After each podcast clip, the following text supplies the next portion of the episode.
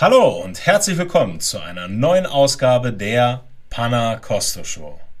In dieser Show versuche ich die Taktiken, die Strategien und auch das Mindset von Top-Performern für euch zu beleuchten.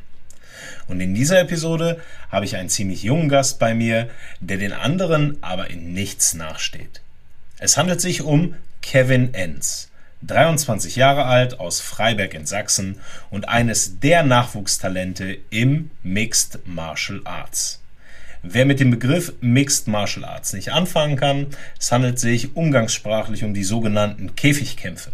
Ja, Käfigkampf wertet das Ganze jedoch aus meiner Sicht unglaublich ab. Ja, wer sich mit MMA beschäftigt, der weiß, dass es sich um einen hochprofessionellen Sport handelt, der ja, in den USA schon nicht mehr wegzudenken ist und seit ein paar Jahren auch bei uns immer mehr an Popularität gewinnt. Und Kevin Enns hat trotz seiner jungen Jahre schon eine beeindruckende Vita hinter sich und genau deswegen habe ich ihn eingeladen und gefragt, ob er sein Wissen, das was er bis jetzt gelernt hat, mit uns teilen möchte.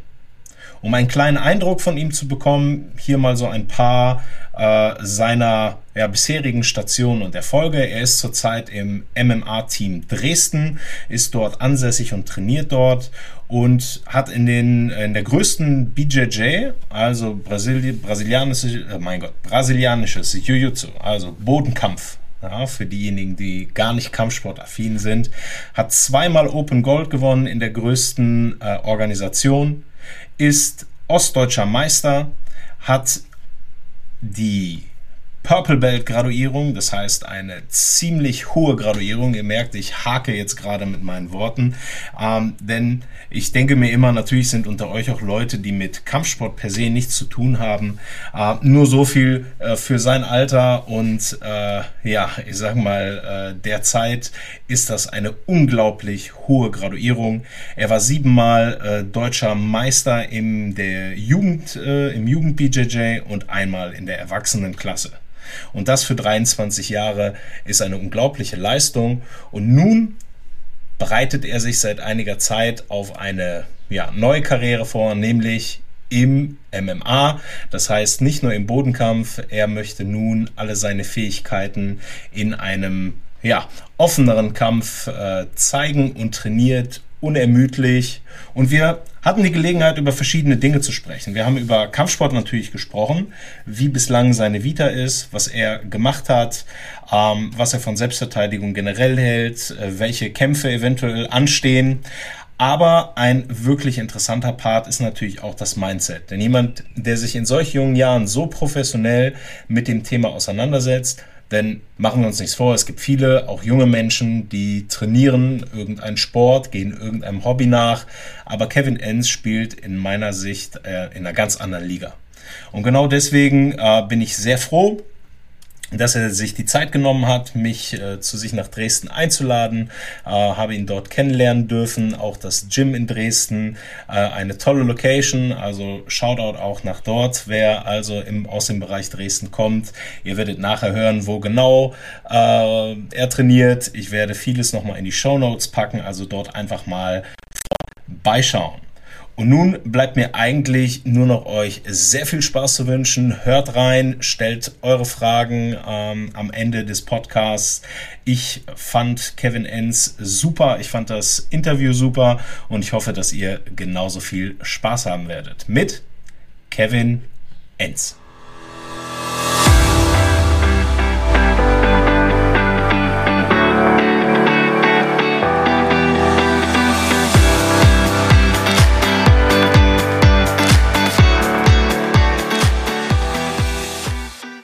Kevin Enz, willkommen in meiner Show.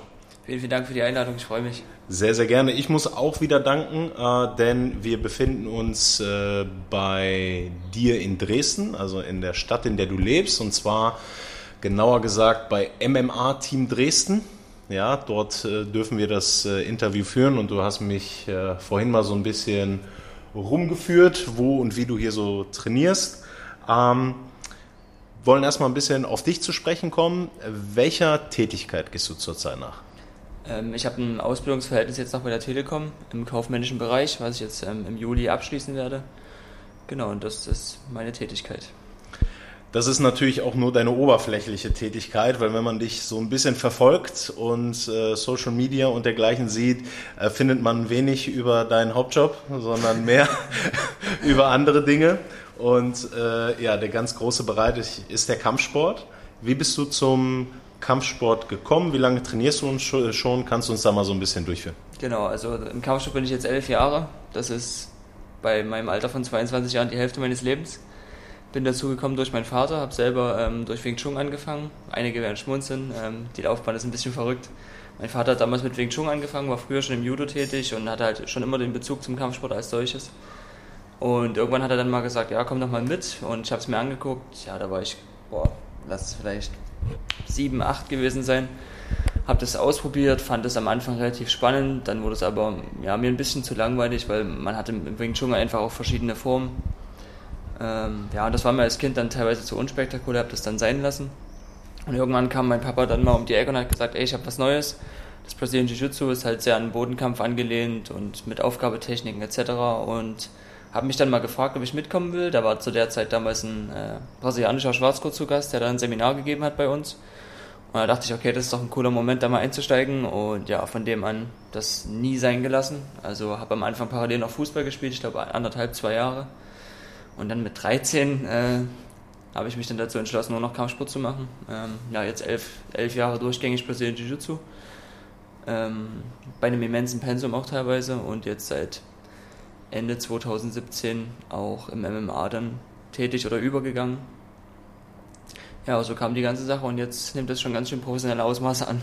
Ja, du hast, äh, du hast gesagt, ähm, ein ganz schön großes Pensum. Kannst du uns genau. da mal so ein bisschen durchführen, was, ich meine, mir hast du es gerade schon so ein bisschen vorab erzählt, aber für die Zuhörer mal, wie viel trainierst du eigentlich? Also wenn du das mal so in der Woche zusammenfassen müsstest. Ja. Also zum Leid meiner Freundin trainiere ich auch in Nicht-Wettkampfphasen enorm viel, ähm, weil ich einfach der Meinung bin, dass ich noch nicht an dem Punkt bin, wo ich ausgereift bin, wo ich einfach viel an mir arbeiten muss, um das Ziel zu erreichen, was ich habe. Und ja, ich habe mir halt wo ich 16 war dann mal, oder 15, 16, habe ich halt gemerkt, dass der Sport mich wahrscheinlich mein ganzes Leben lang begleiten wird und mir das halt so Spaß macht, dass ich mich mehr damit auseinandersetzen will. Und mein Ziel war es halt immer davon leben zu können, beziehungsweise das halt so oft zu machen, dass auch nebenbei was dabei rumkommt und ich einfach meine Ziele so erreiche. Und ja, so ging es dann dazu über, dass ich oder beziehungsweise anders angefangen. Mein Vater hat immer gesagt, du wirst nie damit Geld verdienen. Und er hat auch gesagt beim Jiu-Jitsu, du wirst mit spätestens 23 das Ganze nicht mehr machen.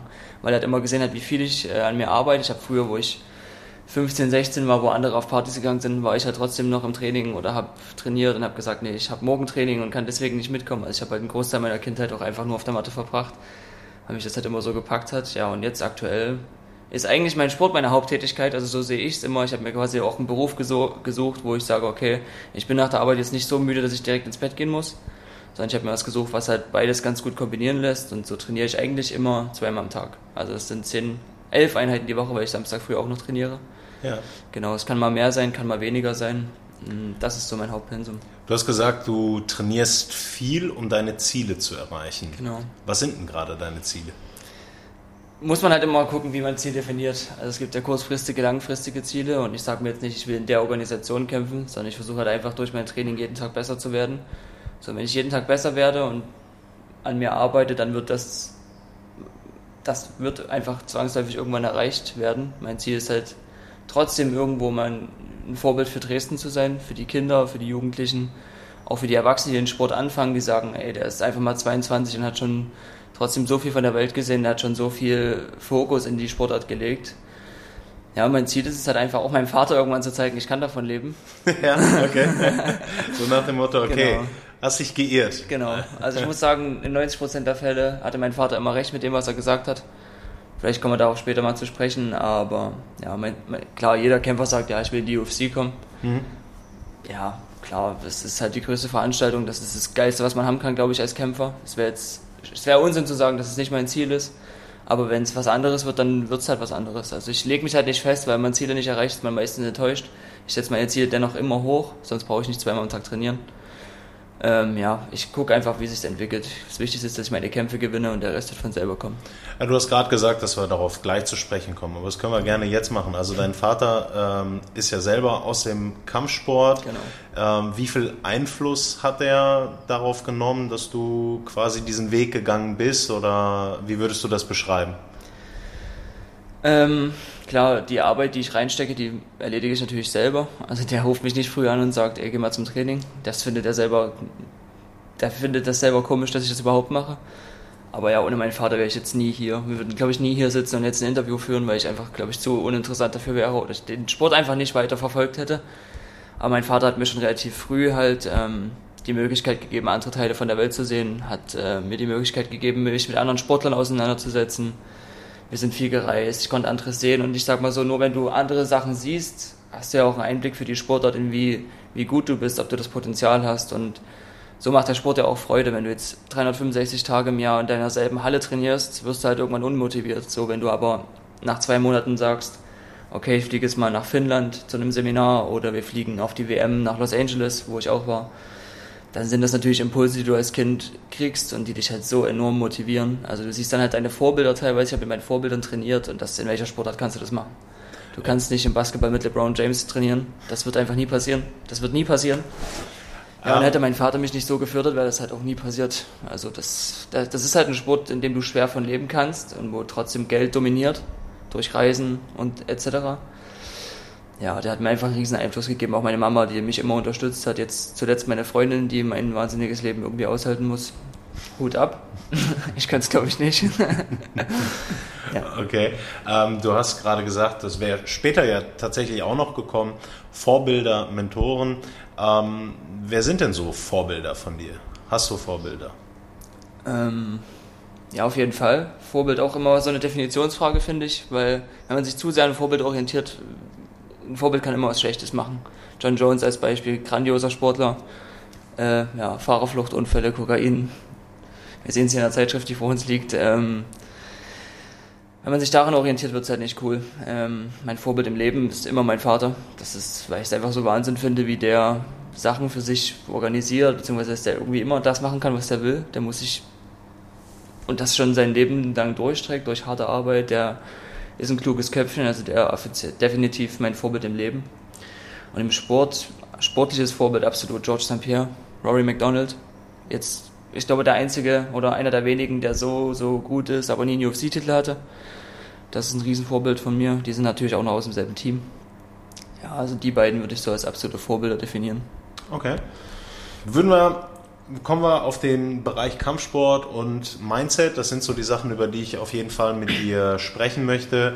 Ähm, werden wir einfach jetzt nochmal ganz kurz normal. Wie ja. sieht so ein Morgen von Kevin Hens aus? Also so die ersten 60 Minuten. Äh, machst du irgendwas äh, Spezielles nach dem Aufstehen? Wie sieht so dein Tagesablauf aus dann morgens? Ähm, es kommt immer ganz darauf an, wie ich halt arbeiten bin. Also ich sag mal so, wenn ich Dienstbeginn 8.30 Uhr habe, dann bin ich definitiv vorher im Training. Ich habe halt immer, ja, es kann sein, ich fange um 7 an, ich fange um 10 an. Definitiv, äh, definitiv muss man danach unterscheiden, ob ich Wettkämpfe mache, aktuell oder nicht. In der Regel, wenn ich, ein, wenn ich keinen Wettkampf habe, versuche ich trotzdem immer früh im Training zu sein, einfach um mich selber damit ja, zu erfüllen. Ich fühle mich immer schlecht, wenn ich nicht trainiere. Und dann gehe ich ganz normal wie jeder andere früh auf Arbeit und ich hasse das, ich hasse ein normales Leben, ich muss irgendwie immer irgendwas anderes machen. Ähm, so geht's los. Wenn ich einen Wettkampf habe, geht's natürlich dann früh schon äh, los damit, okay, schaffe ich mein Gewicht, wiegen. Auf jeden Fall ein ganz, ganz großes Thema. Ja, machst du das jeden Tag? Äh, nee, jetzt nicht mehr, weil ich aktuell okay. gerade keine Kämpfe habe, ja. aber sonst leider ja. Okay. Ähm, so ein Ritual, was ich immer hatte, war, ähm, das habe ich von Wolfgang Unsöld, das ist der Krafttrainer von Peter Sobotta, mit dem ich auch regelmäßig zusammen trainiere. Der schwört extrem darauf, früh Limettenwasser zu trinken mit Salz drin. Hat den Körper auf jeden Fall richtig gut getan, ist ein Wachmacher, das habe ich immer gemacht. Du, darf ich kurz einhaken? Ja, weil ein. wir haben uns, wir haben uns, wir haben uns nicht abgesprochen. Ja. Äh, mal abgesehen davon, dass ich ein absoluter Fan von Wolfgang Unseld bin. Ja, Wahnsinn. Äh, absolute Koryphäe. Äh, ist so dieses Limettenwasser ist schon jetzt schon paar Mal in der Fredo-Time von mir aufgetaucht. Deswegen nicht, dass, nicht, dass, jetzt, dass ich jetzt die Leute danach aussuche, dass sie sagen, hey, bewirb dieses Limettenwasser bitte, okay? Ja. Okay, also sorry, Limettenwasser. Genau ja. das Ja. Und wie gesagt, Hauptsache ich stehe früh auf und kann zum Training gehen, dann bin ich absolut erfüllt. Wenn ich jetzt äh, Krafttraining mache, dann esse ich meistens noch was davor. Gerne auch Nutella, ich liebe Nutella. Auch, auch gut, ja, mal jemand, der sagt, ne, es ist äh, auch mal der ungesunde Scheiß. Ja, ja, genau. ja. Da, davon manchmal zu viel. Ähm, ansonsten reicht mir auch ein Kaffee und ich kann zum Training gehen und esse dann meistens, wenn ich auf Arbeit bin, erst. So sieht es um, ähm, aus. War gar nicht, war, hatte ich gar nicht so im, äh, im Kopf, aber äh, wie wäre es, wenn wir tatsächlich mal kurz über Ernährung sprechen? Also ja, wie, wie, wie, ernährst du dich und zwar im Normalfall, jetzt haben wir schon gehört, Nutella, Nutella ist dabei, das ist schon mal gut. Ähm, und wenn es dann auf die Wettkampfgeschichte geht? Ja, ähm, wir hatten gerade schon Wolfgang Unselt. Ich habe äh, mit dem auch eine Zeit lang mal immer hin und her geschrieben, weil Peter zu mir meinte und auch Tim Leidecker, was sein Manager ist, unterhalte ich mal mit dem, gucken, was du optimieren kannst. Und der Wolfgang ist ja immer so ein Verfechter von früh nur Eiweiß und Fette essen, mittags dasselbe, wenn du jetzt abnehmen willst, und abends halt viele Kohlenhydrate, was halt komplett entgegen diesem normalen menschlichen Diätverständnis ist. Ich habe es probiert und fand es mega gut. Also diese drei Hauptmahlzeiten versuche ich eigentlich auch immer so einzutakten. Mittags esse ich dann ein bisschen Kohlenhydrate dazu. Ähm, ja, das ist halt für mich einfach, man muss halt sagen, eine normale Diät ist anders als die von einem Kampfsportler, wo du trotzdem zweimal am Tag trainierst und Energie hast. Das ist schon eine Seltenheit. Ja. Also ich gehe jetzt mal vom, von einem normalen Tag von mir aus, wo ich keine Wettkämpfe mache, da esse ich einfach, ich versuche die drei Hauptmahlzeiten gesund zu halten, einigermaßen. Und wenn mir jetzt ein Stück Kuchen zufällt, dann ist das so. Ne? Ja, also äh, passiert. Ich ja. bin ein unglaublicher Süßigkeiten-Fan. Das ist manchmal auch wirklich viel, viel zu viel davon. Aber in der Wettkampfphase kann ich mir das halt leider nicht leisten. Muss man jetzt sagen, ich kämpfe jetzt noch im Amateurbereich, wodurch dieses Abnehmen noch relativ entspannt ist. Also ich muss jetzt ungefähr so vier Kilo abnehmen, um in die Klasse zu kommen. Okay, wie also, sieht das im Pro? Also ich kenne mich mit diesen Wake Cuts und der genau. ganzen nicht, nicht ganz so aus. Wie würde das im Profibereich aussehen? Ist das da schlimmer? Also für denjenigen, der jetzt wenig mit MMA am Hut hat, ja. man hat immer Amateurbereich und Profibereich. Der große Unterschied darin ist beim Gewicht machen, finde ich persönlich. Als Profi wiegst du einen Tag vorher ein, wodurch du halt schon viel, viel mehr abnehmen kannst und über Nacht wieder mehr Nährstoffe zuführen kannst. Und am Amateur wiegst du früher ein und hast spätestens zwei, drei Stunden später deinen Kampf. So, da kannst du halt nicht so viel Gewicht machen und die Profis, die machen das ja wirklich extrem. In der 70 Kilo Klasse, was meine Profiklasse wäre, glaube ich, wegen die Leute in der normalen Phase 84 Kilo. Okay. So, und die entziehen halt ganz, ganz viel Wasser aus ihrem Körper und machen natürlich auch äh, ja, trotzdem ein bisschen Diät, aber die wiegen teilweise in der Wettkampfwoche montags, wenn die samstags kämpfen, 77 Kilo. So, das sind halt noch 7, 8 Kilo, die die da machen müssen. Und das entziehen die sich halt durch Wasser. Das kann ich nicht machen, weil ich ein Problem mit der Niere habe, seitdem ich ein Kind bin. Deswegen, ja, zu viel Wasser entziehen wäre jetzt wahrscheinlich nicht so gut. nee. ähm, ja, deswegen, ich muss einfach mal schauen, wie das dann, wie es im Profibereich laufen wird und wie ich da in die Gewichtsklasse passe. Das werde ich, denke ich, auch mit, mit dem Wolfgang zusammen machen, weil ich halt selten jemanden gesehen habe, der sich so damit befasst und so damit auskennt. Also, das ist Wahnsinn. Ja, ich habe gerade ja. auf dem Weg hierher habe ich ja. äh, seinen, seinen Podcast nämlich äh, gehört und da muss man tatsächlich sagen, er ist wie ein Autist. Wahnsinn. Er ist ein Autist des Kraftsports, kann man glaube ich, kann man glaube ich so sagen. Äh, wie sieht das denn aus? Ähm, also ich habe verstanden, morgens ähm, proteinreich Kohlenhydrate weglassen, mittags machst du ein bisschen Kohlenhydrate und abends genau. Kohlenhydrate, wirst müder und dergleichen. Wie genau. ist das denn in der, in der Wettkampfgeschichte, wenn man viel trainiert? Morgens keine Kohlenhydrate oder weichst du dann davon davon ab? Also ich muss sagen, ich brauche früher auch absolut keine Kohlenhydrate. Ich brauche das gar nicht. Mein Haupttrainingspartner zum Beispiel, der isst immer Haferflocken. Der, also ich glaube, der isst den ganzen Tag nichts anderes, es sei denn, seine Freundin kocht. Was leider auch jeden Tag ist. also Haferflocken plus genau, Koch, ja? Genau, also der macht es irgendwie ganz anders. Man muss halt sehen, wie man sich damit wohlfühlt. Ich habe, glaube ich, auch noch nicht so richtig den optimalen Trick dafür rausgefunden, weil ich auch dieses Gefühl habe, dass ich einen ganz speziellen Körpertyp habe. Ähm, aber ich brauche es früh zum Beispiel gar nicht. Der Wolfgang beschreibt es ja auch damit, du schläfst, du hast, klar, verbrennst du Energie, aber du hast ja jetzt nichts Anstrengendes getätigt. Deswegen kann ich früh aufstehen und zum Training gehen und habe trotzdem Energie. Mir reicht ja hier mein Wasser ein bisschen mit Aminosäuren und dann kann das für mich losgehen. Ähm, ja, abends ist halt wichtig, einfach einen kleinen Snack davor zu essen, eine Banane, was auch immer, das typische Sportlerding eben. Mhm. Und ich brauche aber abends nach dem Training unbedingt Kohlenhydrate, sonst fühle ich mich einfach nicht wohl. Jetzt in der Nicht-Wettkampfphase ist natürlich mhm. auch äh, Schokolade. Ja, ja. Das sind auch Kohlenhydrate. ja. Aber sonst, ich brauche Reis oder Nudeln, Dinkelnudeln nach dem Training definitiv, einfach um mich bei Laune zu halten. Das geht sonst anders nicht. Okay. Ähm, Jetzt gibt es auch so Situationen, sage ich mal, Ernährung ist ja das eine, um sich so ein bisschen im Gleichgewicht zu halten. Tage sind trotzdem mal extrem stressig, vor allen Dingen bei deinem Trainings- und Arbeitspensum. Hast du irgendwie was, so, so, ein, so ein Hack, den du benutzt, wenn du dich gestresst fühlst? Also irgendwas, was du machst?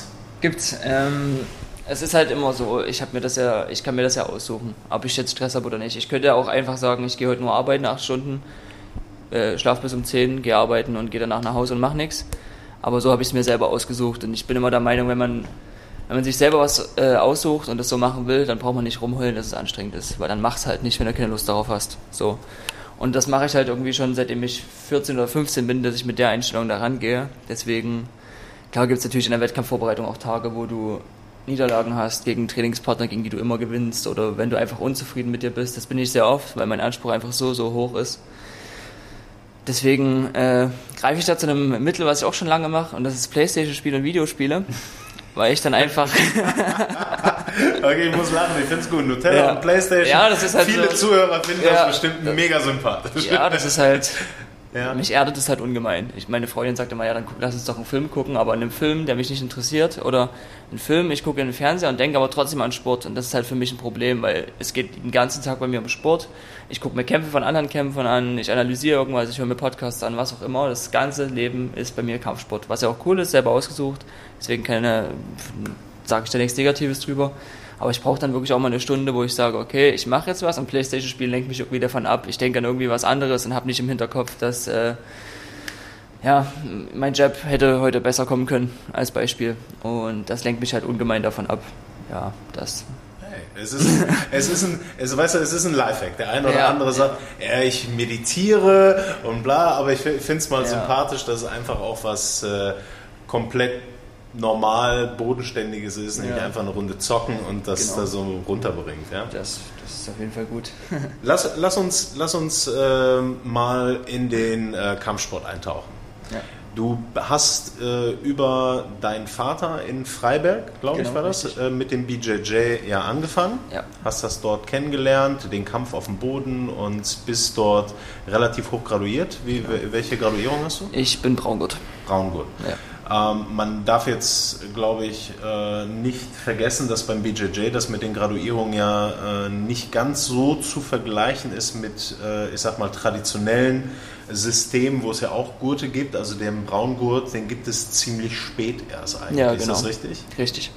Ähm, du fängst an, also für die, die sich mit dem Sport nicht auskennen, es gibt einen Weißgurt, einen Blaugurt, einen Lilagurt, einen Braungurt und einen Schwarzgurt. Das sind an der Hand fünf Gürtel.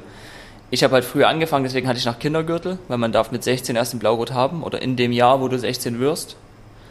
Genau. Und mit 16 habe ich dann auch direkt einen Blaugurt bekommen.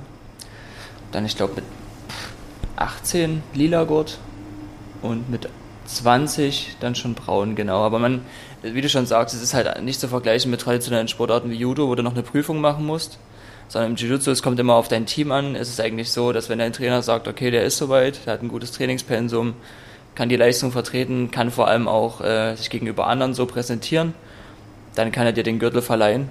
Ähm, ich hatte halt schon immer ein sehr hohes Pensum auch im Jiu-Jitsu, habe viel im Ausland trainiert, viel mit guten Leuten trainiert, wodurch sich das natürlich besser äh, hat abschätzen lassen, ob ich dem Gürtel würdig bin oder nicht. Viel international gekämpft. Genau, und so läuft das. Natürlich kann man das nicht vergleichen in Wettkämpfen mit jemandem, der einfach nur den Sport macht und Hobbysportler ist. Ähm, muss man natürlich auch unterscheiden. Aber genau, mhm. Braungurt jetzt.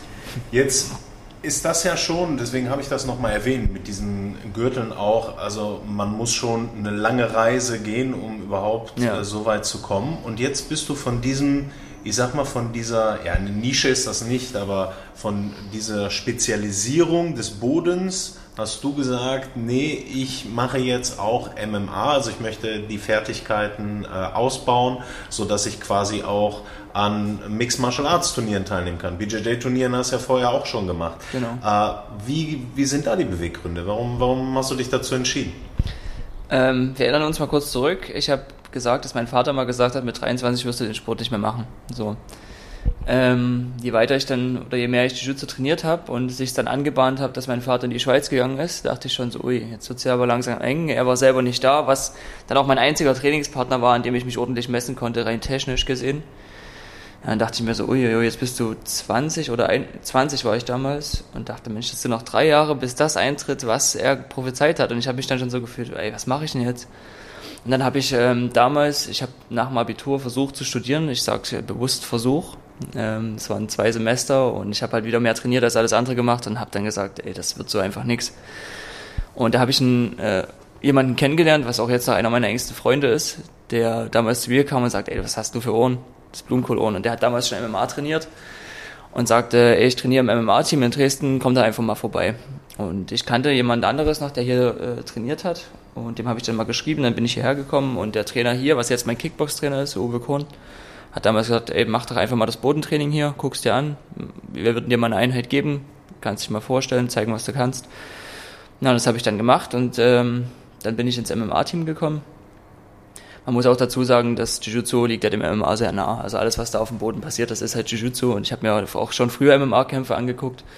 Ja, und durch meinen Freund bin ich dann eben mehr in dieses Team hier reingerutscht und habe die Leute dann auch hier am Boden trainiert, die MMA-Kämpfe gemacht haben. Also zuletzt auch Marcel Quietsch, der hat den Wheel of MMA-Titel gewonnen gegen den Bodenkämpfer. Da haben wir uns speziell darauf vorbereitet.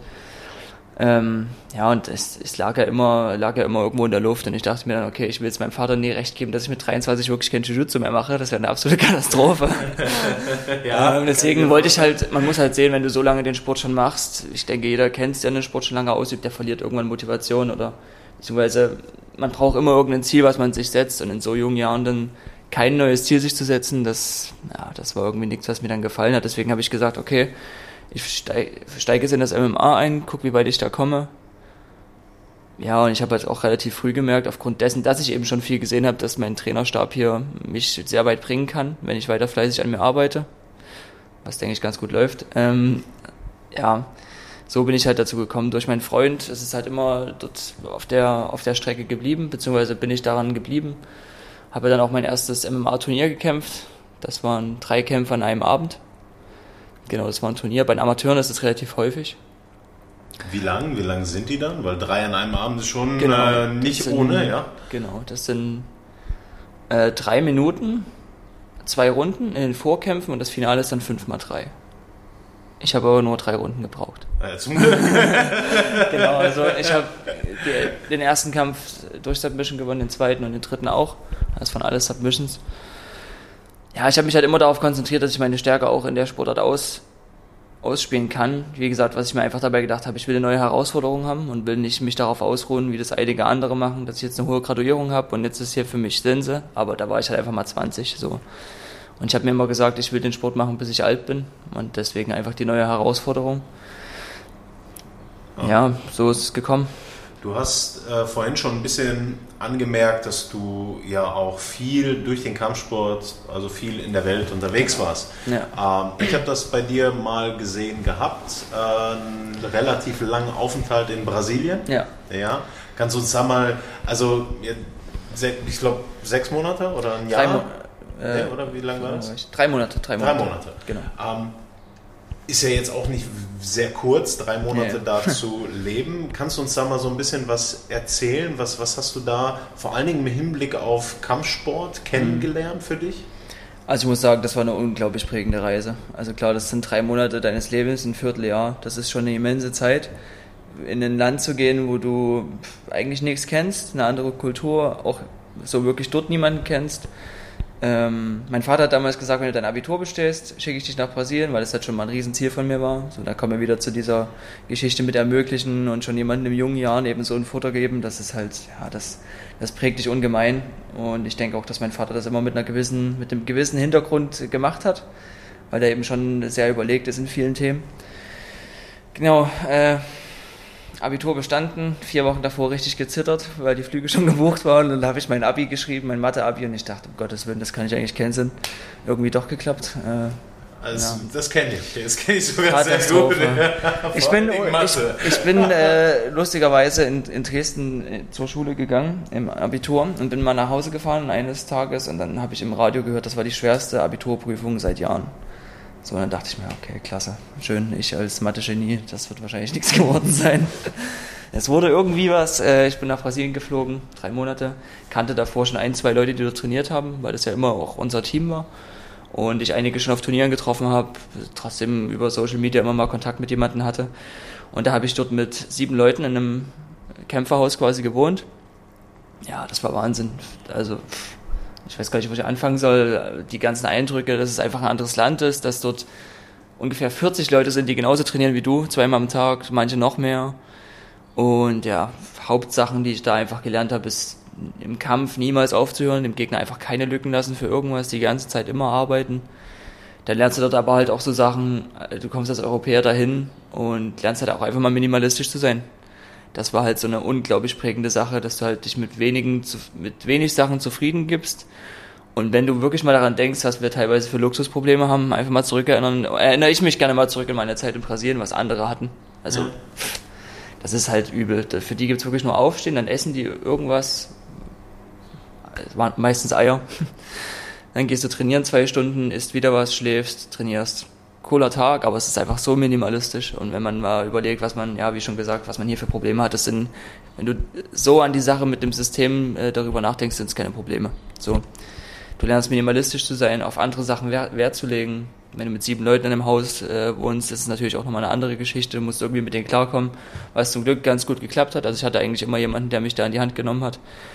Und ich bin halt auch mehr in die Sache reingewachsen. Also zuletzt bin ich dann äh, wirklich in der Wettkampfvorbereitungsteam von einem meiner größten Vorbilder damals gewesen, von Isaac Bayens. Das war, ist jetzt einer der besten Schwarzgurte, die es gibt. Der ist zweimal Weltmeister im Schwarzgurtbereich.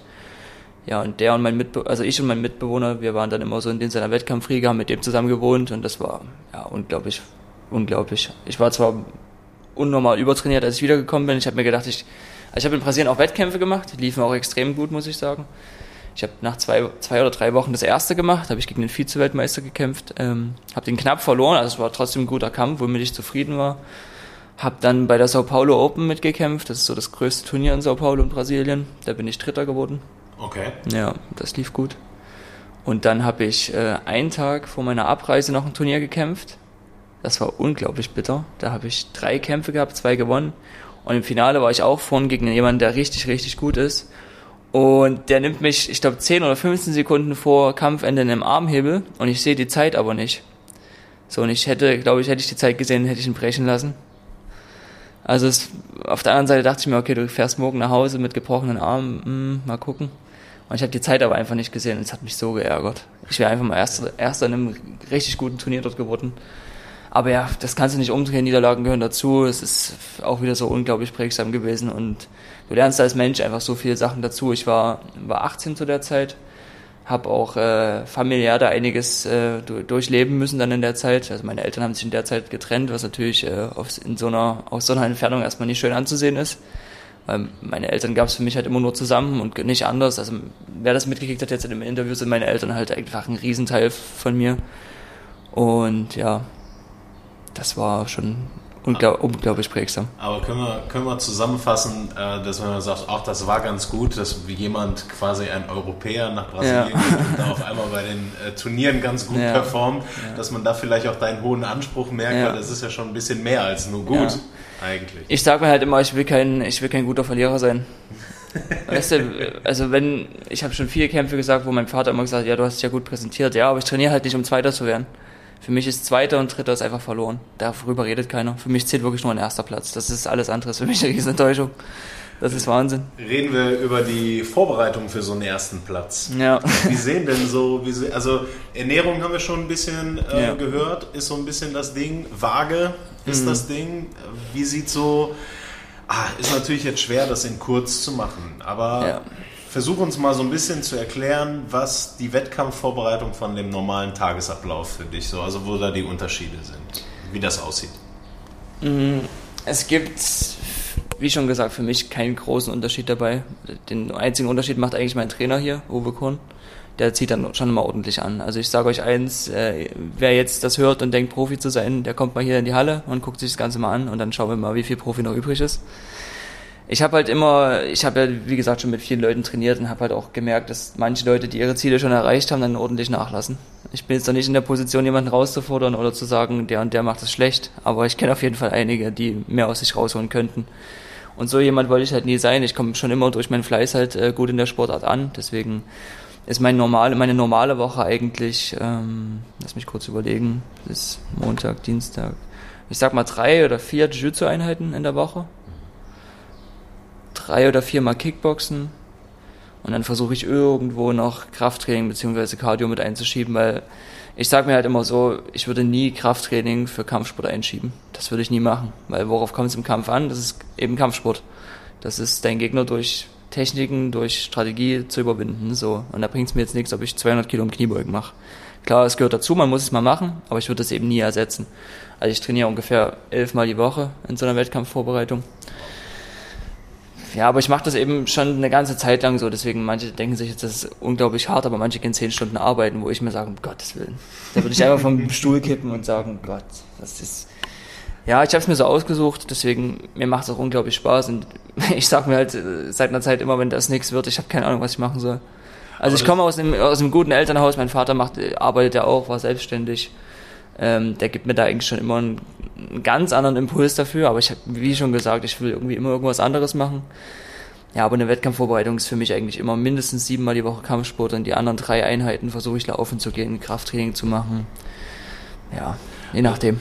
Also es gibt diesen äh, Ausspruch, uh, if you want to take the island, burn the boats. Und, und ungefähr so ist es ja. Ich meine, ja. wenn du dich wirklich jetzt nur darauf konzentrierst, ja. ähm, bleibt dir ja auch gar nichts mehr anderes übrig. Nee, no? es bleibt und, nichts anderes übrig. Was soll ich denn machen? Und somit, somit ist aber die Wahrscheinlichkeit aus, das wage ich jetzt einfach mal so zu prognostizieren, äh, ganz hoch, dass man auch irgendwann erfolgreich wird, ja. weil du hast halt keinen echten Plan B. Es ist so. Es ist so. Und ich, das habe ich halt auch in Brasilien gelernt. Die Leute, die können nur durch Sport irgendwas reißen. So, wenn die das nicht schaffen, dann wird der, denen ihre Familie ihr ganzes Leben lang arm sein, denen ihre Geschwister arm aufwachsen, wahrscheinlich die meisten gingen nicht zur Schule. Sondern dann habe ich halt teilweise dort schon Leute gesehen mit 17, die zweimal am Tag trainieren, einfach nur um irgendwelche kleinen Turniere äh, zu gewinnen, irgendwie 300 Euro zusammenzukriegen und dort halt ihre Familie zu ernähren. So. Und warum sind die ganzen Russen, Tschetschenen, Brasilianer so gut? Weil die halt als Kind nichts hatten, die haben jetzt nichts. Und die einzige Chance, die die haben, ist groß rauszukommen in dem Sport. So wir als Europäer, da ist, ist es eben eine Seltenheit. Wir sind meistens in gut betuchten Elternhäusern aufgewachsen. Klar, manche, manche nicht, aber letzten Endes geht es jedem Europäer irgendwo gut, beziehungsweise jedem Deutschen. Das, das System rettet uns so vor Armut eigentlich. Man kann in Deutschland nicht verhungern. Das geht an sich nicht. So, und für viele ist es dann halt, okay, warum soll ich zweimal am Tag trainieren, wenn ich auch ganz normal arbeiten gehen kann und mir alles leisten kann? Aber ja, das ist, das ist irgendwie nicht so meins. Das deswegen versuche ich halt immer hart an mir zu arbeiten und einfach dann auch solche Leute einfach durch meine Kampfintelligenz und meine Techniken einfach wegzustecken, egal was die jetzt gerade für Probleme haben, familiär. Aber für viele ist es halt einfach der einzige Ausweg, deswegen sind die auch so gut. Das ist halt, ja, wie du schon sagst, mir würde wahrscheinlich was anderes übrig bleiben. Ich könnte auch normal arbeiten gehen. Ich glaube, ich hätte auch irgendwie einen coolen Job, aber ja, das ist in den jungen Jahren jetzt einfach nicht das, worauf ich Lust habe, weil wie lange ist so eine Kampfsportkarriere als Wettkämpfer? Maximal 35, wenn du gesund bleibst, wenn du nicht viel Schaden nimmst und was machst du danach? Das hat mein Vater halt auch immer zu mir gesagt, überleg dir, was du danach machst. Ja. Das ist die Antwort? Ja. Haben wir schon eine Antwort? Ich sage meinem Vater, es sind noch 13 Jahre. ist auch noch Zeit. Ach, klar, du kannst als Trainer immer irgendwas machen. Wie gesagt, ich könnte sicher auch äh, bei der Telekom immer bleiben. Das ist auch kein Problem. Aber ich habe mir dann halt irgendwann gesagt, ich mache das jetzt so lange, ich mache das nicht halbherzig. Ich will jetzt alles daran legen und wenn es halt nicht geklappt hat, dann klappt es nicht. Was soll ich machen? Corona ist gerade ja, ähm, hat uns alle in vielen Bereichen zurückgeworfen, wahrscheinlich auch was äh, Wettkämpfe angeht. Ja, das ja. auf jeden Fall. Steht, steht was an? Was steht an? Kann man, kann man damit rechnen, dass du bald irgendwo mal wieder zu sehen sein wirst? Oder gibt es da noch nichts Definitiv, Offizielles? definitiv. Ähm, ich hatte vor Corona auch schon ein, zwei Verletzungen, hatte mir ein Knöchel gebrochen, war da schon äh, bei dieser GEMAF, das ist die größte Amateurveranstaltung, die es in Deutschland gibt war ich nominiert für einen Nationalkader.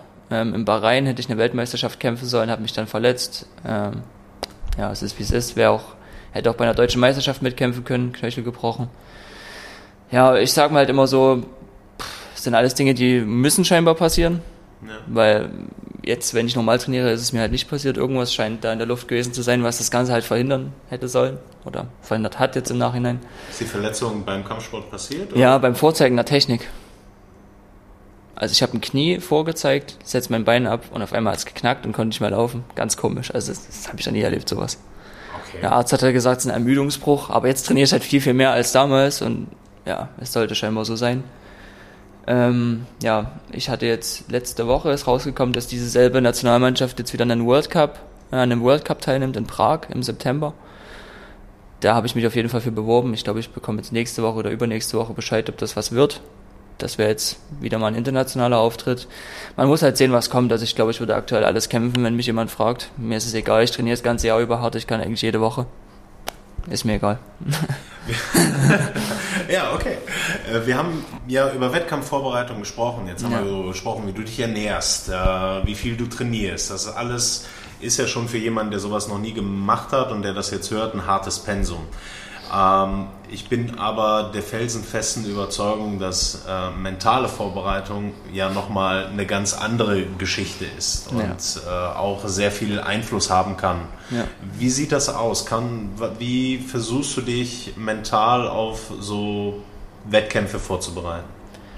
Äh, mental muss ich sagen, war das ein riesen Lernprozess bei mir. Also ich habe als Kind, ich habe meinen allerersten Kampf verloren, lustigerweise.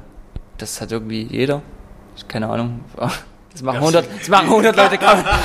die Gewinner haben auch Genau, aus, aus 100 äh, Wettkämpfern verlieren 100 den ersten Kampf. Nee, Spaß, äh, war ein riesen Lernprozess. Also ich war am Anfang immer so ängstlich, wenn ich gekämpft habe.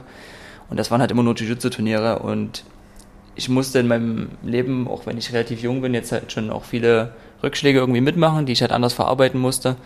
Deswegen ähm, Hauptimpulse auf jeden Fall jetzt für meine Wett Wettkampfvorbereitung oder auf meine mentale Seite bezogen sind halt einfach meine Erfahrungen, die ich bisher gemacht habe. Ich habe schon mal verloren, ich habe oft verloren. Mein Vater hat gesagt, du wirst immer noch mal verlieren. Ich habe früher gesagt, als 14-Jähriger, nee, ich werde nie wieder verlieren. Ja, ich habe noch ein paar Mal verloren. Äh, er hatte recht. Und ja, einfach mit den, man muss auch mit negativen Rückschlägen immer irgendeinen irgendwas Positives daraus ziehen. Und das waren halt zum einen, haben meine Freunde jetzt, die ich seitdem in Dresden habe, mich unglaublich geprägt, was meine mentale Seite angeht. Also ich habe da Leute dabei, die würde ich im Wettkampf nicht treffen wollen, um ehrlich zu sein. Und die haben mir halt auch gezeigt, dass ja, dass man einfach im Leben hart sein muss und gerade im Kampfsport, du brauchst es nicht machen, wenn du halt mental einfach nicht gut aufgestellt bist. So die Erfahrungen, die ich in meinem Leben bisher gemacht habe, die haben mich da auf jeden Fall geprägt, weil ich mir denke, okay, was soll denn Schlimmeres kommen? Vielleicht weißt du es selber, hast einen familiären Rückschlag gehabt. Das erdet dich erstmal so sehr, dass du denkst, okay, das ist halt nur Sport. Was soll mir da passieren? Da ist ein Schiedsrichter drin, das ist noch eine andere Geschichte. Was soll passieren?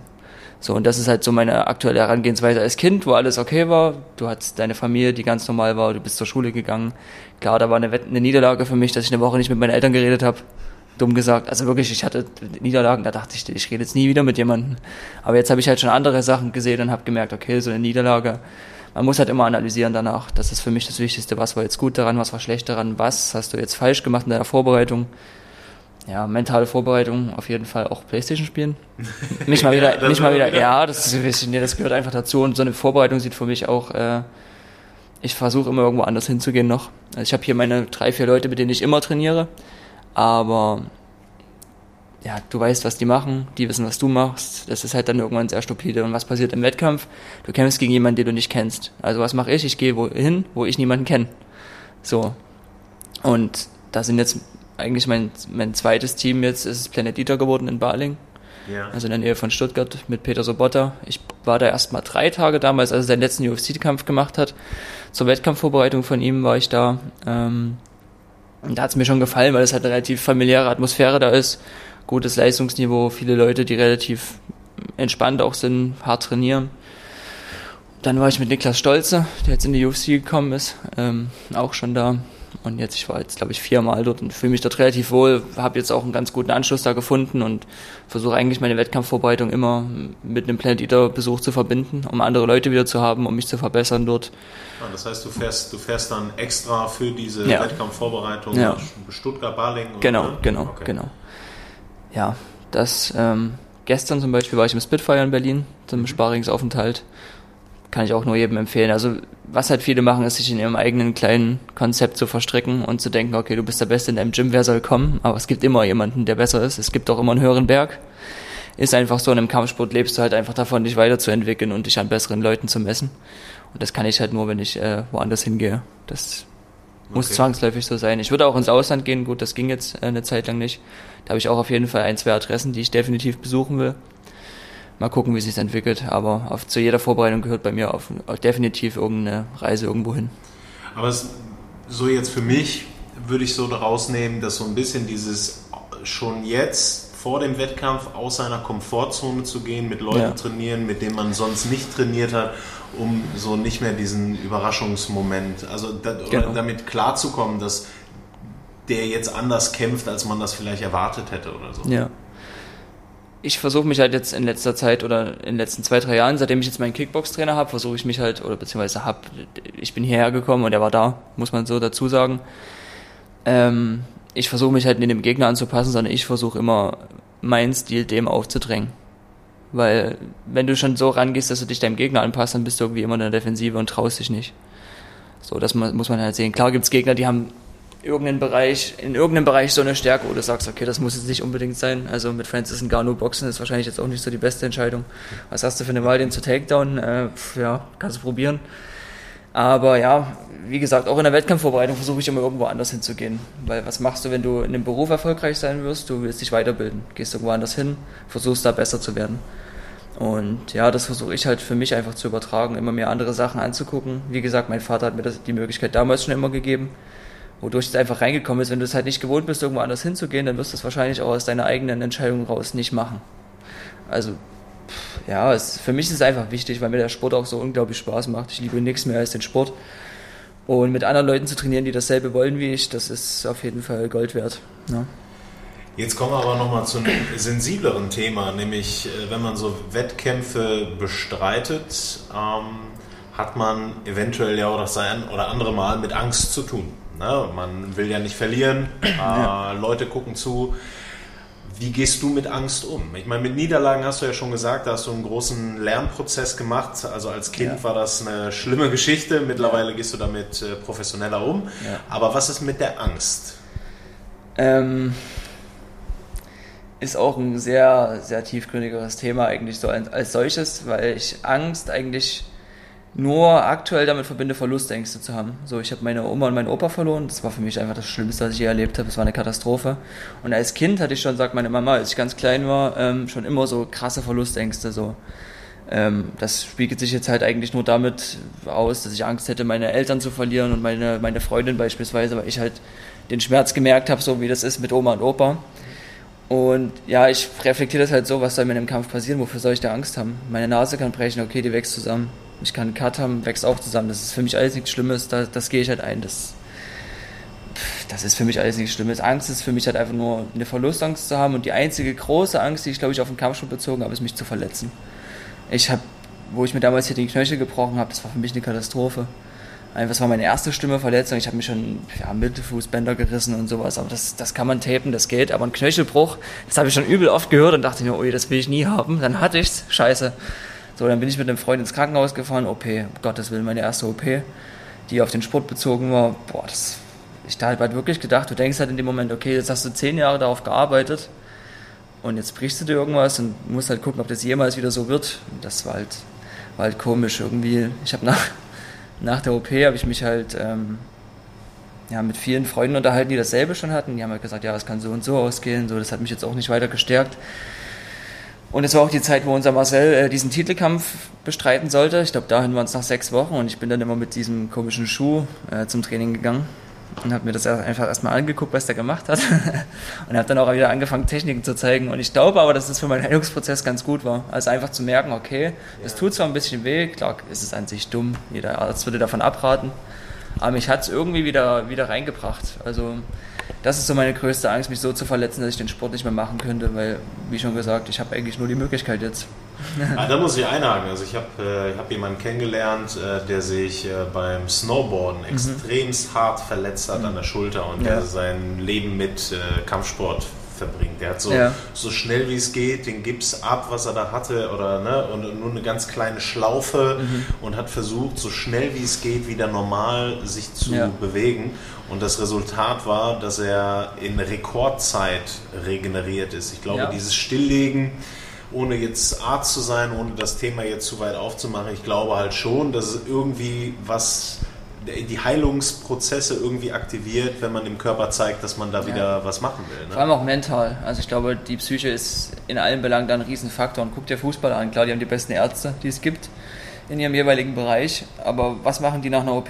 Die trainieren eigentlich eine Woche später schon wieder. Irgendwie Physio, mit Physiotherapie, was auch immer, die bewegen sich halt einfach. Und ich glaube, das ist da halt auch wichtig und im, äh, auf diese Angst bezogen, klar, du hast es angesprochen, mit vor vielen Leuten verlieren, Pff, ja.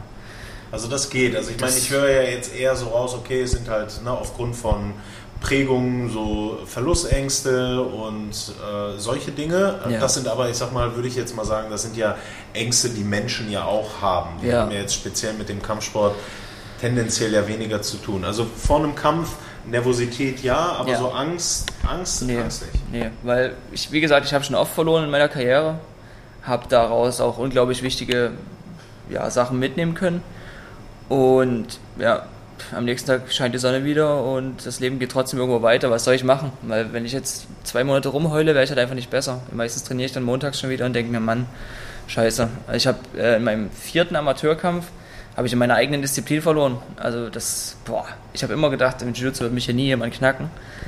Und du musst aber sehen, du hast kleine Handschuhe und da kann halt viel passieren. So, und ich habe den Kampf neun Minuten dominiert, es waren zweimal fünf Minuten Runden. Und dann war ich aber, ich habe mich so müde gemacht und ich habe, glaube ich, auch in meiner Diät da irgendwas falsch gemacht.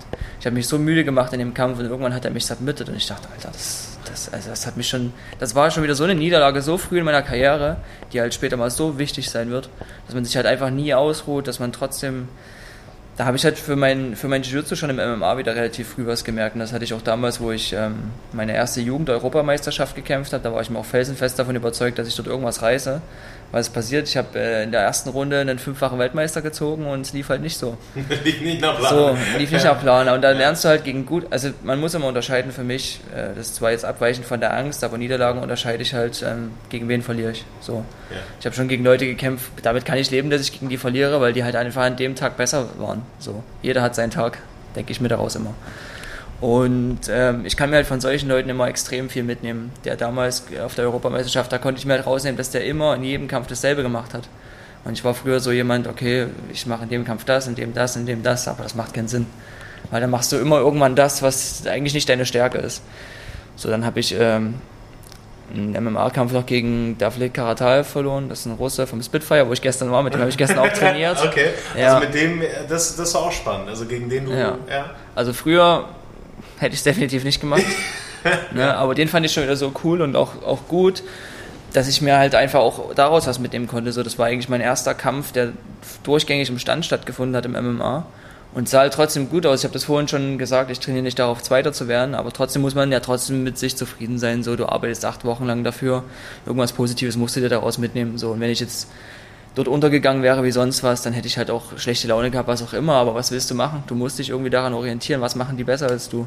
Ja, ich glaube, das aber ist das, ist, das, ist, ja unglaublich schwierig, wenn du den Anspruch, äh, Anspruch ja. hast, äh, dass, es kein guten, dass du kein guter Verlierer sein ja. willst, dass du Erster sein willst, dann klappt es nicht, aber du musst trotzdem was Positives rausziehen. Also ich glaube, das ist mental nicht ganz so. Nee, also ich, ich kenne niemanden in meinem Umfeld, der so einen Ehrgeiz hat wie ich und so schlecht verlieren kann. Das ist wirklich unnormal. Also es gibt Trainingseinheiten, da komme ich nach Hause und würde am, am liebsten ins Bett gehen, weil ich so enttäuscht von mir bin. Aber man muss halt auch immer diesen, mein Trainer sagt das immer, Kevin, du trainierst dreimal mehr als alle anderen, wenn es reicht. So, klar hast du einen Tag, wo du mal platt bist, wo du dich nicht so fühlst. Gestern war so einer. Gestern hätte ich auch direkt 16 Uhr ins Bett gehen können. Da hat es mir so gereicht. Aber hey, was willst du machen? Das, das passiert halt nur, wenn du mit guten Leuten trainierst. Wenn ich jeden Tag mit jemandem trainieren würde, der seit einer Woche Kampfsport macht, klar würde ich mich cool fühlen. Aber was bringt es am Ende des Tages? Ich will auf einem hohen Niveau kämpfen, ich will in Europa auf einem hohen Niveau kämpfen, ich kämpfe gegen die besten Leute. Und dann macht es halt auch Sinn, mit guten Leuten zu trainieren und dann gehört so ein Tag halt einfach dazu. Das ist halt so. Jetzt bist du, jetzt bist du für uns ja, also ich habe ja schon viele oder einige Leute gehabt, die im Bereich von Selbstverteidigung, Kampfsport ja. äh, natürlich eine Expertise sind. Dazu gehörst du in deinen jungen Jahren ja jetzt auch. Ähm, was würdest du jemandem raten, der mit dem Kampfsport anfangen will? Hast du da irgendwie. Man muss von Anfang an einfach fleißig sein. So, was ich bei vielen Anfängern sehe, ist, die kommen halt ins Training, sind ein halbes Jahr relativ beherzt und die sind dann halt enttäuscht, wenn es Misserfolg gibt oder was ist Misserfolg, dass man halt gegen jemanden verliert, der genauso angefangen hat wie er und es dann halt nicht klappt. Man muss dranbleiben, man muss definitiv sich an den Trainer halten. Ich habe das auch, mein, ich komme wieder auf meinen Vater zu sprechen, der hat früher immer gesagt, mach das und das und ich dachte mir, nee, ich weiß es besser und ich wusste es halt nicht besser. So, ist halt so. Und ähm, ja, immer an den Trainer halten ist wichtig, fleißig sein, sich an Leute orientieren, die besser sind, vielleicht in, seinem, in dem Studio, wo man gerade ist. Und was halt auch für mich ganz wichtig ist, dass man sich in dem Studio, wo man ist, einfach wohlfühlt. So, du kannst nur wachsen, wenn du dich wohlfühlst. Und das ist ganz wichtig, an Leuten zu orientieren, einfach die dir helfen wollen. Das ist für mich einfach das Wichtigste. Ich frage dich ja auch, weil du ja, und das habe ich auch schon bei Instagram gesehen, äh, viel Kinder trainierst. Ja. Na, das ja. Tue, tue, ich auch und ich weiß, was es mir gibt und ich weiß auch, warum ich das tue. Ähm, wie ist es bei dir? Was, was, gibt dir, was, was gibt es dir, Kindern, also Kinder zu trainieren? Mhm. Äh, muss ich sagen, diese Entwicklung zu der Aussage, die ich treffen werde, hat sich jetzt auch in dem letzten Jahr erst so hervorge hervorgezeigt. Mein Vater hat mir mit 14 oder 15 die Kindertruppe schon gegeben. So, wie ich es vorhin schon gesagt habe, der hat irgendwie bei jedem, bei allem, was er tut, irgendeine Überlegung dahinter. Und ich glaube einfach, dass er mir schon früh die Möglichkeit geben wollte, zu sehen, wie es ist, jemanden zu trainieren, aus mir selber rauszukommen, die Verantwortung zu übernehmen, mich vorzubereiten auf ein Training und einfach mich menschlich so nach vorn zu bringen. Ähm, zu der Zeit, oder ich mache auch jetzt noch viele Wettkämpfe, aber habe ich das Ganze halt zu sehr damit verbunden, die auch so auszubilden, wie ich das früher gemacht habe. Bedeutet, so ein extrem wettkampflastisches Training zu geben. Dann hatten wir mal eine Phase, hatten wir echt viele Wettkämpfe als Kinder. Da sind wir mit sieben Leuten zum Turnier ge gefahren und sechs haben halt Gold auf einer deutschen Meisterschaft geholt. So, und dann waren die aber irgendwann weg, sind halt Kinder, ne, die ich habe halt früher zu sehr versucht, das alles auf mich selber zu projizieren. Ich wollte die genauso ausbilden, wie ich es mir damals gewünscht hätte, weil ich bin damals halt immer nur unter Erwachsenen äh, im Training groß geworden. Ja, und dann habe ich halt auch so ein bisschen die Lust daran verloren, weil ich halt gemerkt habe, dass die Kinder das halt nicht wollen. So. Und meine Freundin hat mir dann jetzt mal beigebracht, dass äh, ich vielleicht das mal lassen sollte, das so darauf zu, zu projizieren, weil halt nicht jeder den Anspruch hat wie ich, sondern was ist der Hintergrund, warum Kinder zum Kindertraining kommen? Manche wollen einfach mal Kampfsport machen, manche Eltern stecken die einfach da rein und die haben eigentlich gar keine Lust. So, und da ziehe ich für mich halt das Resultat, okay, dann versuche halt die Stunde so zu nutzen, dass die Kinder daran Spaß haben und dass du denen trotzdem Werte vermittelst, die dir halt selber wichtig sind. Ob das Disziplin ist, ob das ja auf den Trainer hören ist, ob das im Kampfsport werden halt Werte vermittelt, die du sonst in der Schule einfach nicht beigebracht kriegst. Und das versuche ich halt durch mein Training denen mitzugeben. Das ist für mich halt ganz entscheidend oder jetzt im letzten Jahr extrem entscheidend geworden, dass du den Kindern die Möglichkeit hast, äh, gibst, sich selber zu formen nach diesen Regeln vom Kampfsport eben. Und das hatte mein Vater mir damals gegeben, mich selber so in den Kampfsport reinzusteigern und so versuche ich das jetzt halt den Kindern weiterzugeben, weil für mich formt nichts, nichts mehr als Kampfsport. Das ist ungemein. Ich war früher ein komplett anderer Mensch, als ich jetzt bin klar andere Erfahrungen gemacht, das gehört dazu, aber wenn du als Kind halt schon solche Werte vermittelt bekommst, dann bist du auf jeden Fall gut aufgestellt. Ich komme nun zu den äh, Rapid Fire Questions, die ja. ich wirklich jedem, jedem stelle. Äh, und die erste, also die, ersten beiden haben wir schon so ein bisschen äh, besprochen. Ich muss jetzt, muss, muss, muss gerade ein bisschen grinsen, weil es dort ja drauf steht, was würdest du deinem 30-jährigen Ich raten? Weil ich ja meistens Leute habe, die schon ich sag mal, äh, was erfahrener sind, was Lebens, äh, ja. Lebensalter angeht und Lessons learned und dergleichen. Jetzt haben wir die 30 noch nicht ganz erreicht. Ja, zum Glück. Aber nichtsdestotrotz blickst du ja auf eine lange Zeit zurück, ja. Ja, was deinen äh, professionellen Bereich angeht. Gibt es etwas, was du dir raten würdest, wenn du jetzt nochmal, ich keine Ahnung, nochmal zehn Jahre zurückgehst? nochmal sechs, fünf Jahre zurückgehst? Also gibt es so irgendwie was, wo du sagst, ah, das würde mir helfen, wenn ich das äh, damals schon gewusst hätte? Vielleicht in jüngeren Jahren besser mit Niederlagen umzugehen, mir mehr daraus zu schließen und mehr auf meinen Vater zu hören. Ich denke, da hätte ich damals schon einiges besser machen können. Aber alles in allem bin ich froh über den Weg, den ich gegangen bin. Nicht viele können auf so eine auch vor allem auf verletzungsfreie Zeit zurückblicken. Ich meine, elf Jahre ist eine Zeit, da, boah, da verletzen sich manche fünfmal, sechsmal, siebenmal. Und ich hatte halt immer das Glück, dass ich relativ befreit darauf äh, zurückblicken kann oder beziehungsweise mich selten verletzt habe. Klar, der Knöchelbruch, das ist eine Frage der Zeit irgendwann, dass mal was passiert, klar. Aber ansonsten bin ich absolut zufrieden mit dem, wie es bisher lief. Habe weiterhin hart an mir gearbeitet, bin trotz vieler Einflüsse durch Feiern gehen, was auch immer, relativ äh, oder eigentlich immer konstant am Ball geblieben. Deswegen würde ich an sich nichts ändern das ist für mich makellos bisher. Ja, cool. Wenn du an Erfolg denkst, wer ist da so, und das schreibe ich extra bewusst immer, die dritte Person, die dir an, einfällt, also dass man jetzt nicht immer diese Standardantworten nimmt, so, keine Ahnung, Elon Musk, dann nehme ich immer, wenn ich die Frage stelle. Hast du da irgendwie, wenn du an Erfolg denkst, wer ist das so? Erfolg ist für mich auch so eine Definitionssache. So, was ist Erfolg? Ist Erfolg, dass du eine Million auf dem Konto hast? Ist es Zeit? Ist es das, dass du das machen kannst, was du immer machen wolltest. Oder ist es, ja, ein Ziel erreicht zu haben? So, für mich ist Erfolg, dass ich das machen kann, was ich will. An eine Person direkt denken dabei, als dritte Person. keine Ahnung, so ein Name, manchmal, der mir. Das ist manchmal eine Kackfrage, Ja. aber damit möchte ich ja eigentlich nur so dieses, keine Ahnung, wer ist erfolgreich, dann sagt, sagt man äh, Elon Musk, Ja. weil das ist so das Erste, was einem äh, einfällt. Klar, aber der Mensch hat wahrscheinlich relativ wenig Zeit. Ja, und ich weiß auch nicht, ob jeder mit Elon Musk tauschen möchte. Also vielleicht was das Geld angeht, ja, aber Keine ne? Ahnung. Das ist. Aber ich finde Joe Rogan cool.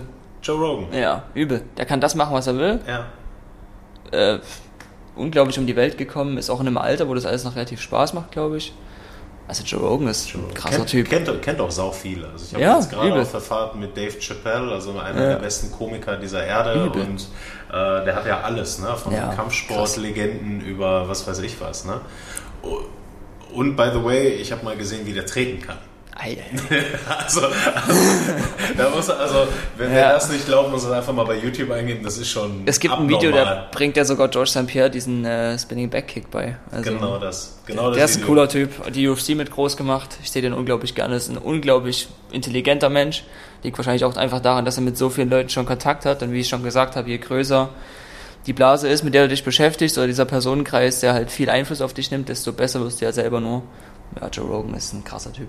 Absolut, okay, da bin ich, bin ich, bin ich voll und ganz bei dir. Ähm, wenn du die Möglichkeit hättest, du hast eine Werbetafel, Ja, ein Schild, ja. irgendetwas, äh, was du bemalen, bekleben, wo du einen Spruch drauf machen könntest, wo du wüsstest, das würde, würden ganz, ganz viele Menschen sehen können. Was, was wäre das? Was würdest du da drauf schreiben oder da drauf machen? Das ist eine schwierige Frage. Was würde ich da drauf machen? Also ich, ich quatsche einfach ein bisschen dazwischen, dass du, Ja. dass, du, dass du nachdenken kannst. Man kann dann, man kann auch einfach sagen, gar nichts, weil dir jetzt gerade nichts einfällt. Das ist auch völlig, völlig in Ordnung. Ähm, ähm, viele Menschen nehmen dann meistens irgendwie einen Satz, einen Spruch, irgendetwas, was sie selber sehr geprägt hat und wo sie sagen, da können andere äh, auch profitieren. Ja, ich würde es erstmal Englisch sagen und dann den Spruch erklären. Also, Hard work beats talent if talent refuses to hard work. So, ich habe in meiner Karriere jetzt schon viele Leute gesehen, die viel, viel talentierter waren als ich. Habe auch jetzt noch einige in meinem Umfeld davon, aber die halt einfach diesen, diesen Fokus, Drive, wie auch immer man es nennen will, einfach nicht dazu haben. Und ich glaube, wenn die Leute sich an was gehalten hätten, dann wären sämtliche Zeitungen von denen voll. Also wir haben hier in der Stadt, glaube ich, ich kenne zwei Boxer hier in der Stadt, die würden wahrscheinlich in Deutschland jeden schlagen. Definitiv würde ich alles darauf wetten, was ich habe. Aber die haben halt einfach diesen Fokus darauf nicht mehr. Also entweder nicht oder nicht mehr. Und ja, ich bin immer der Meinung, dass harte Arbeit und viel Arbeit alles schlägt, was dir in die Wiege gelegt wurde. Und das ist auf jeden Fall ein guter Spruch, den sich auch viele Sportler zu Herzen nehmen sollten. Okay, nehmen wir. Ähm, jetzt bei dieser ganzen Geschichte, also Wettkampf, Playstation, kommt, äh, Nutella. Studium, Nutella, Studium angerissen, da bist du bei mir auch, rennst du offene Türen ein, das äh, kenne ich irgendwoher. Ähm, liest du? Und wenn ja, äh, hast du ein Lieblingsbuch? Ah, Ich habe mir dieses Jahr mal, es gibt ja immer so Neujahresvorsätze, Ja. wie viele das sagen, ich gehe jetzt ins Fitnessstudio, da bin ich ja jetzt schon, mehr oder weniger. Ähm, ja das zählt nicht bei dir. Ja. ähm, ich hab mir mal vorgenommen, mehr zu lesen, so und dann bin ich aber wieder an dem Punkt, okay, das sind auch irgendwie immer Sportbücher oder irgendwas anderes. Jetzt habe ich vor einer Zeit mal ähm, das Buch von Michael Jordans Athletiktrainer gelesen. Da geht es so um verschiedene mentale Aspekte von den Profisportlern. Also er hat auch Kobe Bryant trainiert, Michael Jordan, also der Typ ist richtig übel. Und der hat halt so erklärt, warum die eben besser waren als alle anderen. Und das war ein mega gutes Buch. Ich weiß gar nicht mehr, wie das hieß. Ähm, Also wenn es dir nicht einfällt, muss es mir auf jeden Ich Fall kann's raussuchen. schicken. Ähm, ein anderes Buch, was ich aktuell gelesen habe, weil ich so ein bisschen langfristig denke, ist, ich habe mir so ein Kryptowährungen-Buch äh, bestellt, Ja. um mich da einfach ein bisschen einzulesen, weil ich da jetzt auch ein bisschen was investiert habe. Mal gucken, was rauskommt. Also einfach ein bisschen besser verstehen, das Ganze wäre mir auf jeden Fall schon mal wichtig und ja, ist für mich einfach ein interessantes Thema und ich bin eigentlich auch jemand, der sich in seiner Freizeit gerne mit sowas beschäftigt und ein Ja. bisschen weitläufiger denkt, deswegen auch wenn mir die Zeit manchmal fehlt, würde ich es gerne öfter machen. Hast du bei, äh, während du hier suchst, hast du bei Netflix denn die Doku über ja, Michael Jordan gesehen? Ei, die war übel. Also das war, also ich bin kein Basketballfan, ja, aber ich auch das nicht. war die krasseste Doku, die ich jemals ja, gesehen habe. Absolut, absolut Wahnsinn. Und das hat mir auch gezeigt, was du für ein Mensch sein musst, ja. um überhaupt, also das ist ja kein, der ist ja der Superstars der Superstars ja. gewesen. Ne? Und man muss, man muss halt auch immer dazu sagen, warum wird so eine Sportdoku eigentlich gezeigt, weil jemand halt unglaublich erfolgreich ist, so warum sitzen wir jetzt zusammen, weil du es irgendwann mal cool fandest, dass ich in so jungen Jahren wahrscheinlich viel Sport gemacht habe. Ja, aber klar. was die Doku halt gezeigt hat, dass das halt auch Schattenseiten davon gibt. Absolut. Das war übel. Michael Jordans Vater wurde erschossen und am nächsten Tag hat er schon wieder Basketball gespielt. Also, boah, würde ich ungern tauschen. Das ist halt, ja, auch mal die Schattenseiten davon zu sehen, ist halt für mich einfach das Entscheidende. Und ich, ich finde es immer nicht cool, oder was ist nicht cool, das gehört halt einfach dazu, dass Leute dich nur einladen oder dich, äh, sich für dich begeistern, weil du halt gewinnst. So, aber diese andere Seite, es gibt halt, man steckt nie darin, warum ein Kämpfer verloren hat, ob da privat irgendwas nicht lief, ob der verletzt reingegangen ist. Und in unserer Sportart mit vier Unzen Handschuhen, da kann halt alles passieren. Das kann einfach alles passieren. Äh, das Buch heißt Relentless im Übrigen. ja, ja, also hast du nebenbei geguckt, Relentless, genau. kompromisslos. Genau, von Tim S. Gruber. Okay. Ja, Wahnsinniges Buch. Ich freue mich immer ja. tatsächlich persönlich über äh, Buchempfehlungen, deswegen. Ja, das war gut. gut. Und das zählt jetzt tatsächlich nicht, weil das hast du mir jetzt schon gezeigt, mhm. äh, weil wir haben das Thema Bücher jetzt äh, abgehackt, weil sonst könntest du die nächste Frage ja. mit, damit beantworten. Äh, ist auch die äh, letzte Frage, was äh, die Fire Questions angeht. Und zwar eine Investition. Wir wollen ja immer noch ein bisschen was mitnehmen. Der eine oder andere hat ja manchmal einen Hack oder eine coole Sache. Eine Investition unter 100 Euro. Ja, muss ja auch erschwinglich sein, ja, äh, die du in letzter Zeit getätigt hast, die äh, ja, einen Einfluss auf dein Leben hat, einen positiven dann hoffentlich. Ähm, für meine Begeisterung und um glücklich zu sein, viele Süßigkeiten. Also mit 100 Euro wären es einige. Nutella, ja. nee, Spaß. Äh, ich habe jetzt auch für 100 Euro mal ähm, in so eine Währung investiert, wo ich einfach mal gucken will, was dabei rauskommt. Also ich will jetzt nicht speziell sagen, welche, weil das muss einfach jeder für sich selber wissen. Aber ja, wir werden sehen, ob das eine Bereicherung für mein Leben gibt. Also, wenn, wir beim nächsten, wenn ich im nächsten Interview mit einem Range Rover vorfahre, dann wirst du sagen, die 100 Euro waren super. Dann war gut, ja. Und vielleicht verrätst du mir dann, in welche du, aber das machen wir dann off, off Mic am besten. Äh, vielleicht komme ich dann mit einem Range Rover ja. dich besuchen, das wissen wir dann nicht. Ja, prima. Äh, Kevin, wir haben eine ganze Menge äh, angesprochen von Kampfsport über Mindset. Ähm, wenn die Leute jetzt mehr über dich erfahren wollen, weil ja. sie sagen, hey, ne, weil nicht jeder, der das hier hört, ist jetzt per se ein Kampfsportler. Ähm, wie kann man dich am besten erreichen? Wie kann man am besten was äh, über dich äh, erfahren? Wie findet man dich? Ähm, also mein aktivster Kanal ist eigentlich auf Instagram, ist Kevin Enz und ein JJ hinterher. Also man kann jeder schreiben, Fragen stellen, was auch immer, weil mir war das früher immer so, ich hatte Vorbilder, Idole und die waren aber für mich nie erreichbar so. Ich habe ich hab immer vielen geschrieben, wie man das als Kind halt so macht. Manche haben geantwortet, manche nicht, aber für mich war das immer so ein riesen, so ein riesen Anker, weil man halt mal sich austauschen kann mit jemandem, den man cool findet oder wo man halt sich irgendwas mitnehmen kann. Deswegen da kann man mir immer schreiben, ich werde mal antworten. Und ja, das ist so mein aktivster Kanal auf Facebook halt, aber das ja macht man mal mit. okay. Genau. Also, also Haupt, Hauptgeschichte genau. ist Instagram. Genau, definitiv. Okay. Kevin, vielen, vielen Dank, dass du dir Gerne. Zeit genommen vielen, vielen hast. Äh, war äh, wirklich ein äh, spannendes Interview und ja, alles Gute. Vielen, vielen Dank, danke. So, ihr Lieben, das war's auch schon wieder mit der Panacosto Show und unserem heutigen Gast Kevin Enz. Die Zeit ist wie im Flug vergangen. Ich hatte sehr viel Spaß mit Kevin. Äh, ich glaube, das kann man auch äh, oder das hat man auch mitgekriegt, wer den Podcast jetzt äh, verfolgt hat. Und ja, zu guter Letzt, sonst packe ich es immer an den Anfang, heute mal zum Schluss. Denkt nochmal an meine Top-Empfehlung für euch im Bereich der Nahrungsergänzungsmittel und Performance Food, nämlich Brain Effect. Und dort nur ganz kurz, dann war es das auch schon. Ihr wisst, wie sehr ich euch das äh, Sleep Spray ans Herz lege. Dieses hat nun eine neue Geschmacksrichtung. Es ist Kirschzitrone. Sonst war es ja immer so ein bisschen zitronig. Jetzt wird nochmal alles mit ein bisschen Kirsche aufgepimpt. Also wer sein Schlaf und das äh, Einschlafritual auf das nächste Level heben möchte, der geht auf www.brain-effekt.com und mit dem Rabattcode COSTO20 könnt ihr auf eure Bestellung 20% sparen. Und solltet ihr ein bisschen mehr über Kevin Enns wissen wollen, dann schaut auf Instagram vorbei. Ich habe euch das alles in die Show Notes gepackt. Ne? Ansonsten einfach mal in der Suchleiste Kevin Enns und dann zwei J eingeben, also zweimal den Buchstaben J. Dann findet ihr ihn relativ schnell. Und wenn ihr mehr über die Panacosta Show wissen wollt, ja, natürlich haben auch wir Kanäle, also dort einfach mal auf Instagram äh, vorbeischauen oder auf Facebook einfach Panacosta Show eingeben und schon habt ihr euch äh, oder könnt ihr euch ein bisschen einlesen und uns finden.